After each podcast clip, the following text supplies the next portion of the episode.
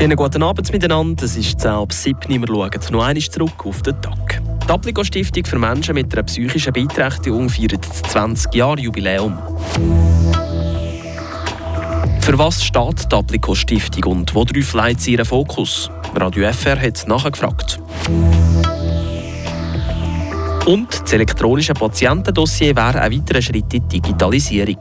Allerdings geht das in der Schweiz sehr langsam vorwärts. Radio FR hat probiert herauszufinden, wieso. Das sind die Hintergründe am Dienstagabend. Am Mikrofon ist die Ivan. Die Region im Blick. Seit 20 Jahren gibt es die Stiftung Applico, die sich für Menschen mit einer psychischen Beeinträchtigung einsetzt. Das Jubiläum wollen die Verantwortlichen zusammen mit der Bevölkerung feiern. Im Interview mit Martin Zbinder erklärt Sabine Felder, die Co-Geschäftsleiterin von Applico, was das Motto auf Augenhöhe für alle Beteiligten bedeutet. Wir haben ganz unterschiedliche Aktivitäten. Unter anderem, das ist spannend für eure Zuhörerinnen und Zuhörer, haben wir eine Wanderausstellung. Die Wanderausstellung ist in sechs verschiedenen Ortschaften in Deutschfriburg zwischen Murten, Plafeyen, Schmitten, Tafers, Düdingen und Schwarzsee, wo wir äh, acht Personen von Applico porträtieren. Es sind Menschen mit und ohne psychischer Beeinträchtigung, die sich dort zeigen und die ihre äh, Geschichten, ihre Stärken, ihre Träume in den Leuten erzählen. Also man kann das auch hören über einen Podcast. Auf Augenhöhe, das steht auch bei euch ganz gross auf der Fahne. Genau, auf Augenhöhe. Wir wollen einen partnerschaftlichen Umgang mit unseren Mitarbeitenden, Fachpersonen, Bewohnenden, aber auch mit dem Kanton, mit dem Beistand, mit allen unseren verschiedenen Stakeholdern, intern und extern.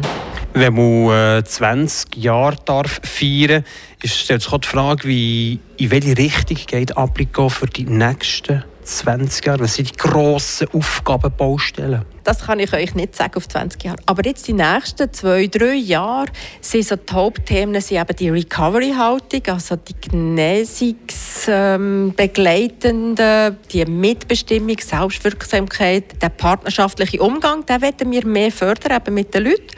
Nachher haben wir Digitalisierung, also wir wollen nicht, dass jemand auf dem Abstellgleis steht von den Medien, von den Social Medias. Da wollen wir gerne die Leute auch mitnehmen. Wir wollen auch natürlich Finanzierung, das muss immer auch stimmen. Wir wollen Angebote haben für die Leute, die für sie stimmen, für ihren Bedarf und für ihre Bedürfnisse. Plätze, braucht es mehr Plätze? Braucht es in Zukunft mehr Häuser, mehr Wohnungen? Äh, unser Bedürfnis ist nicht grösser zu werden, sondern qualitativ gut zu sein und eben zugeschnittene ähm, Angebote zu haben für die Leute sagt Sabine Felder im Interview mit Martin Zbinden. Applico, die Deutsch-Friburger Stiftung, die steht für Menschen mit einer psychischen Beeinträchtigung. Zum 20-Jahre-Jubiläum gibt es jetzt Ausstellungen im Sensensee-Bezirk und einen Tag der offenen Tür zu Schmitten. Aber was steht neben den Jubiläumsaktivitäten im Fokus? Der Martin Zbinden berichtet. Rund 80 Personen in Teilzeitstellen beschäftigt die Stiftung Applikon. 20 Wohnplätze standen den Menschen mit einer psychischen Beeinträchtigung zur Verfügung. In den letzten 20 Jahren hat sich die Betreuung von diesen Menschen verändert und weiterentwickelt. Zukünftig sollen diese Menschen noch mehr und bewusster ihr Leben mitgestalten und weniger fremdbestimmt kommen. Eine Begegnung auf Augenhöhe, erklärt der Co-Geschäftsleiter Michael Perler. Wir müssen mehr herhören, was unser Klientel will. Wenn wir sagen, wir wollen auf Augenhöhe, heisst das so selbstbestimmt. Das Klientel darf, soll sagen, was sie will, was für sie gut ist, was ihnen hilft, äh, als lebenswertes Leben zu leben mit einer psychischen Beeinträchtigung. Der Dialog, der Austausch zwischen den Mitarbeitenden und dem Klientel hat laut Michael Perler aber schon ging stattgefunden. Ich will nicht sagen, dass man das bis jetzt nicht gemacht hat.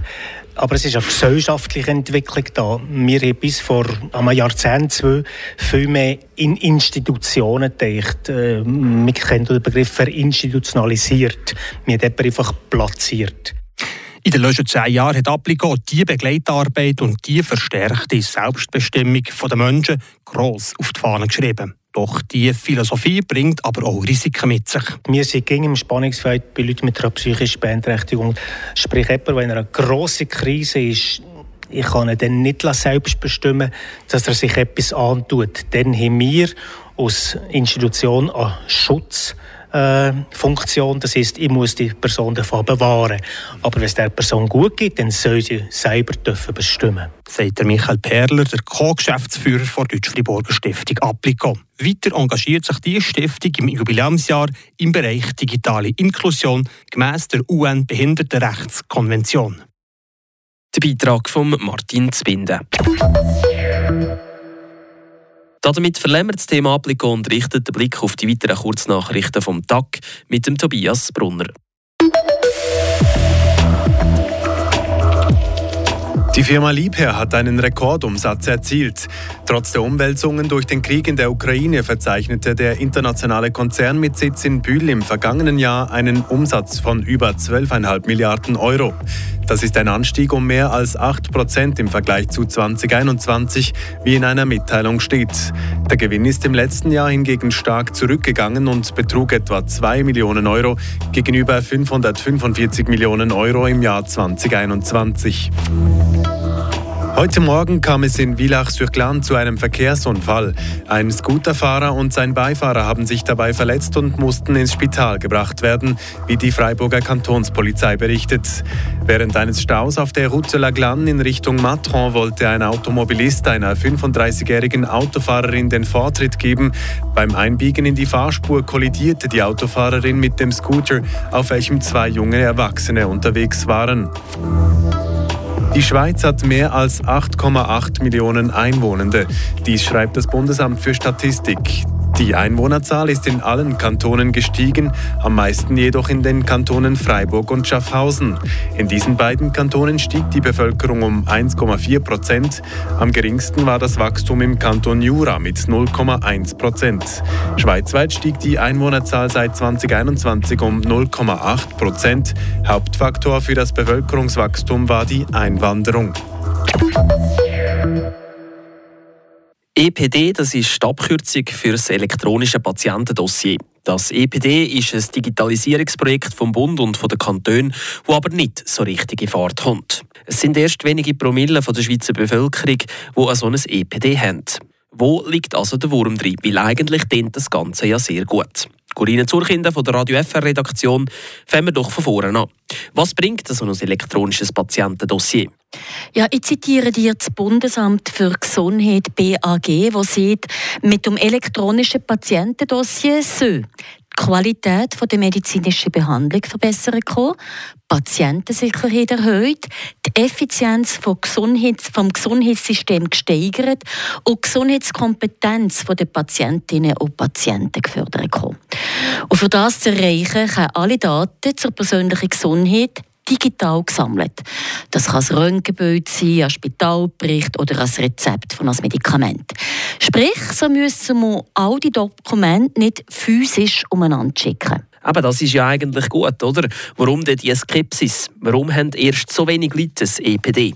Ich denke, es gibt verschiedene Gründe. Erstens, also gibt noch die analog unterwegs sind. Das heisst, sie haben ein physisches Dossier aus Papier von einem Patienten, einer Patientin. Ein zweiter Knackpunkt ist, dass nicht alle Arztpraxen das gleiche Software-Tool haben. Da müsste man sich einigen. Und ein dritter Punkt ist vielleicht auch noch, dass die Patienten und Patientinnen so ein EPD nicht so gehör ist. Was passiert mit diesen Daten? Wer hat Zugang? Weil, das ist auch noch wichtig zu wissen, Patienten, Patientinnen können auch selber als EPD eröffnen. Es machen es einfach noch sehr, sehr wenig. Die Freiburger Gesundheitsdirektion will da jetzt also proaktiv vorgehen. Genau. Sie will an drei verschiedenen Standorten informieren und auf eventuelle Vorbehalte und Fragen eingehen. An zwei Donnerstagen im April sind sie zum Beispiel im HFR Tafers mit einem Stand vor Ort. Konkret der Donnerstag, 6. April. Und am 13. April im Kantonsspital sind sie am 20. und am 27. April. Danke vielmals, Corinna Zurkinden. Mit diesen Ausführungen sind wir am Ende der Hintergründe des Tag angelangt. Im Namen des ganzen Radio FR-Team danke ich ganz herzlich fürs Zuhören und wünsche euch einen gefreiten, sonnigen Abend. Bleibt gesund und bis morgen. Durch die Sendung begleitet hat ich den Ivan Skrake. Das bewegt heute Freiburg. Freiburg aus seiner Geschichte. Ging auf frapp.ch.